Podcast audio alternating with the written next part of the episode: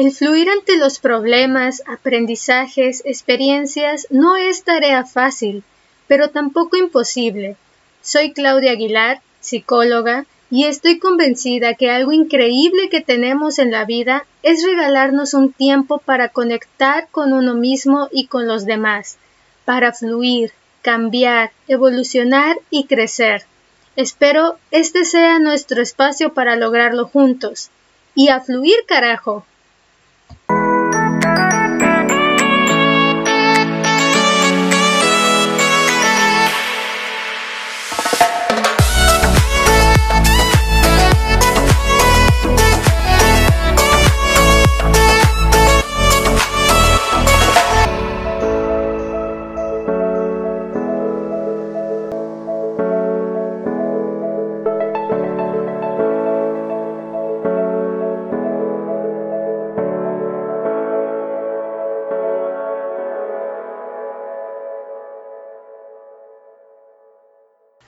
¿Qué tal? Bienvenidos a un nuevo capítulo de su podcast A Fluir Carajo. Vamos el día de hoy a platicar sobre cómo poder fluir en tiempos de pandemia. Creo que es la gran pregunta que muchos de nosotros nos hemos estado haciendo de forma constante durante todo este tiempo que llevamos resguardados. Y hago esta aclaración, no estamos encerrados, nos estamos cuidando los unos a los otros. Pero probablemente durante este periodo hemos tenido un sube y baja de emociones, conductas, actitudes y pensamientos. Y eso hace que nos hagamos constantemente la interrogante de cómo poder fluir ante estos tiempos de pandemia. ¿Y cómo no hacernos esta pregunta si la verdad es una situación de contingencia que nos vino a movilizar todo, nuestra rutina a la cual ya estábamos tan acostumbrados y en ocasiones lo hacíamos de una forma incluso automática. Nos vino a movilizar nuestro espacio, nuestro tiempo, nuestro día a día, todo. Y ahora tenemos momentos en donde no sabemos qué hacer o cómo utilizar el tiempo que llegamos a tener para nosotros mismos. Muchos probablemente han pasado en este periodo por diferentes etapas. Al inicio tal vez estaban con la mejor de las actitudes, pensando que esto sería una muy buena oportunidad para hacer cursos en línea, seguir nuestra preparación, para estar más tiempo con nuestra familia o hacer ejercicio, empezar nuevas rutinas, etc. Sin embargo, ¿qué fue lo que sucedió? Que nos saturamos de actividades diarias y eso también nos agotó, tanto física como mental y emocionalmente entre el trabajo desde casa, la escuela, nuevos cursos, iniciar o continuar con ejercicio, etc. Pero luego, ¿qué sucede? Pasamos a otro momento en donde entramos incluso a sentirnos deprimidos, aunque pensáramos que no íbamos a llegar a esa etapa. Hemos tenido sensaciones de ansiedad, crisis de pánico y solo estamos con una constante, querer salir corriendo ya de nuestras casas, que ya esto se termine. Tal vez incluso nos hemos peleado con nuestras familias o con alguno de los miembros de ella, siendo menos tolerantes, nos enojamos más fácil o por todo, criticamos a los gobiernos, dudamos de todo y de todos. Pero después hay otra etapa en donde somos creativos, pensamos de forma positiva, tenemos la mejor de las actitudes y apoyamos a otras personas. Y esto que les menciono se repite y repite, es como un círculo, como si fuera, por ejemplo, una rueda de la fortuna, en donde en ocasiones estamos en la parte de arriba, a veces abajo, a veces de un lado o del otro. Ese es nuestro día a día durante esta pandemia. Pero, ¿qué sucede con todo esto? Tal vez ustedes han escuchado o leído información en donde nos piden que tengamos calma, que esto va a pasar, que hagamos nuevas rutinas para organizarnos mejor, tal vez algunas técnicas para combatir el insomnio que muchos hemos tenido en estos días, para tener una mejor actitud y ánimo. Y todo esto que les menciono, la verdad es algo muy positivo, algo muy bueno que nos brinda ayuda y busca que tengamos soluciones en el momento. No nos hace daño, al contrario, nos beneficia. Pero sí quiero hacer mención que tenemos que tener en cuenta algo y tenerlo muy claro. Esto que está sucediendo no es una crisis cualquiera, ya que es la primera vez que como humanidad estamos viviendo algo así, por lo que debemos comprender que habrá cosas que no podemos cambiar y otras que sí lo podemos hacer. ¿A qué me refiero con esto? Todos a lo largo de nuestra vida hemos tenido que afrontar y vivir situaciones de crisis, algunos más, algunos menos, de las cuales hemos salido adelante en su mayoría o hemos llegado a aprender de ellas al intentar salir adelante, hacer más de lo que nos ha funcionado o no volver a cometer esos intentos de solución que ya no estaban funcionando que ahorita menciono, intentos de solución, porque no fueron errores ni equivocaciones. En el momento estábamos pensando que esa era la solución ante esa crisis, pero tal vez no nos funcionó.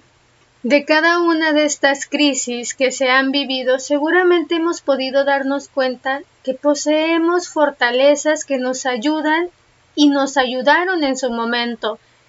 En ocasiones He escuchado a pacientes y otras personas que llegan a decir no sé cómo le hice o de dónde saqué fuerzas, pero salí de esta. Me levanté de esta situación.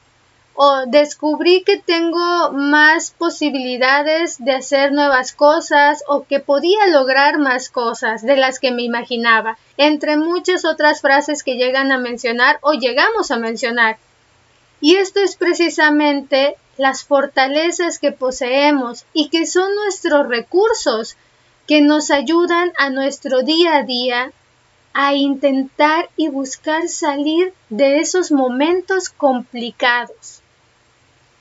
Pero, ¿qué sucede cuando a pesar de hacer todo esto o de reconocer nuestras fortalezas no nos sentimos del todo bien? Y al contrario, nos sentimos más frustrados porque llegamos a creer que estamos haciendo las cosas mal y no nos resulta favorable esas estrategias que utilizamos o que nos recomiendan y peor viene el insomnio o la ansiedad. Nos enojamos constantemente con nosotros mismos. ¿Cómo hacerle para fluir a pesar de todo esto? La clave está en la aceptación. Pero no es solo aceptar nomás porque sí, es realmente darnos cuenta el para qué estamos teniendo esta aceptación y qué es lo que aceptamos. Intentaré irme explicando punto por punto para que lleguemos a esa comprensión del todo. Como les mencionaba antes, la realidad que estamos viviendo actualmente es algo que aunque quisiéramos, no podemos cambiar. Claro que me gustaría, al igual que muchos de ustedes, el poder salir, visitar a familiares, amigos o simplemente ir al cine, caminar, ir a la playa, ver un atardecer. Sin embargo, es algo que por el momento no puedo hacer. Y no porque me lo prohíban, sino por empatía y responsabilidad. Me cuido y cuido a los demás. En el día a día, ¿cuántas veces hemos amanecido con muy buena actitud, energía y con gran disposición? Pero también recordemos en cuántas ocasiones o días de pronto amanecemos y decimos me siento bajoneado, me siento sin ánimos, nos enojamos con facilidad o estamos más irritables y peleamos con quien se nos atraviese o nos sentimos ansiosos, temerosos, angustiados, etc. Probablemente muchos hemos vivido días así, Y no es que esté mal, porque el ser humano está en constante cambio y adaptación. Pues exactamente lo mismo nos está pasando en estos días de pandemia. Hay días que amanecemos con la mejor de las actitudes y otros días en donde es todo lo contrario. Pero ¿cuál es esa diferencia de nuestra realidad a la que hemos estado acostumbrados a la realidad en pandemia? Lo que ocurre es que normalmente decimos, ah, esto va a pasar, buscaré distraerme o me permitiré vivir esta emoción y mañana será mejor. Y en estos días no nos permitimos sentirnos mal, porque llegamos a creer que al tener estos sentimientos por el hecho de estar en casa o sin poder hacer las cosas que normalmente te gustan o te distraen, esta emoción se va a magnificar y te sentirás peor. Pero no es así. Precisamente el encontrar el equilibrio en las emociones, pensamientos y conductas es llegar al punto de no explotar. Recordemos que al explotar no tenemos el control de las cosas y actuamos de forma impulsiva. Les daré un ejemplo. Una olla de vapor tiene una válvula donde precisamente sale el vapor para que la olla realice la función a la cual está diseñada. Pero ¿qué ocurre cuando esa válvula se tapa? La olla genera tanta presión que termina explotando y derramando todo lo que estés cocinando en el momento. Lo mismo pasa con nosotros. Si no contamos con una válvula para liberar nuestra presión o no permitimos vivir esas emociones que tenemos, llegará el momento en donde vamos a explotar y sin tener el control de nuestros pensamientos, emociones y sentimientos. No es malo permitirnos no estar bien, se vale. Es importante darnos ese tiempo para después darnos el tiempo de intentar sentirnos mejor. Por eso sugiero que el primer paso para poder fluir en tiempos de pandemia es aceptar que no todo está en nuestro control que habrá cosas que no podremos cambiar aunque lo quisiéramos y lo deseáramos.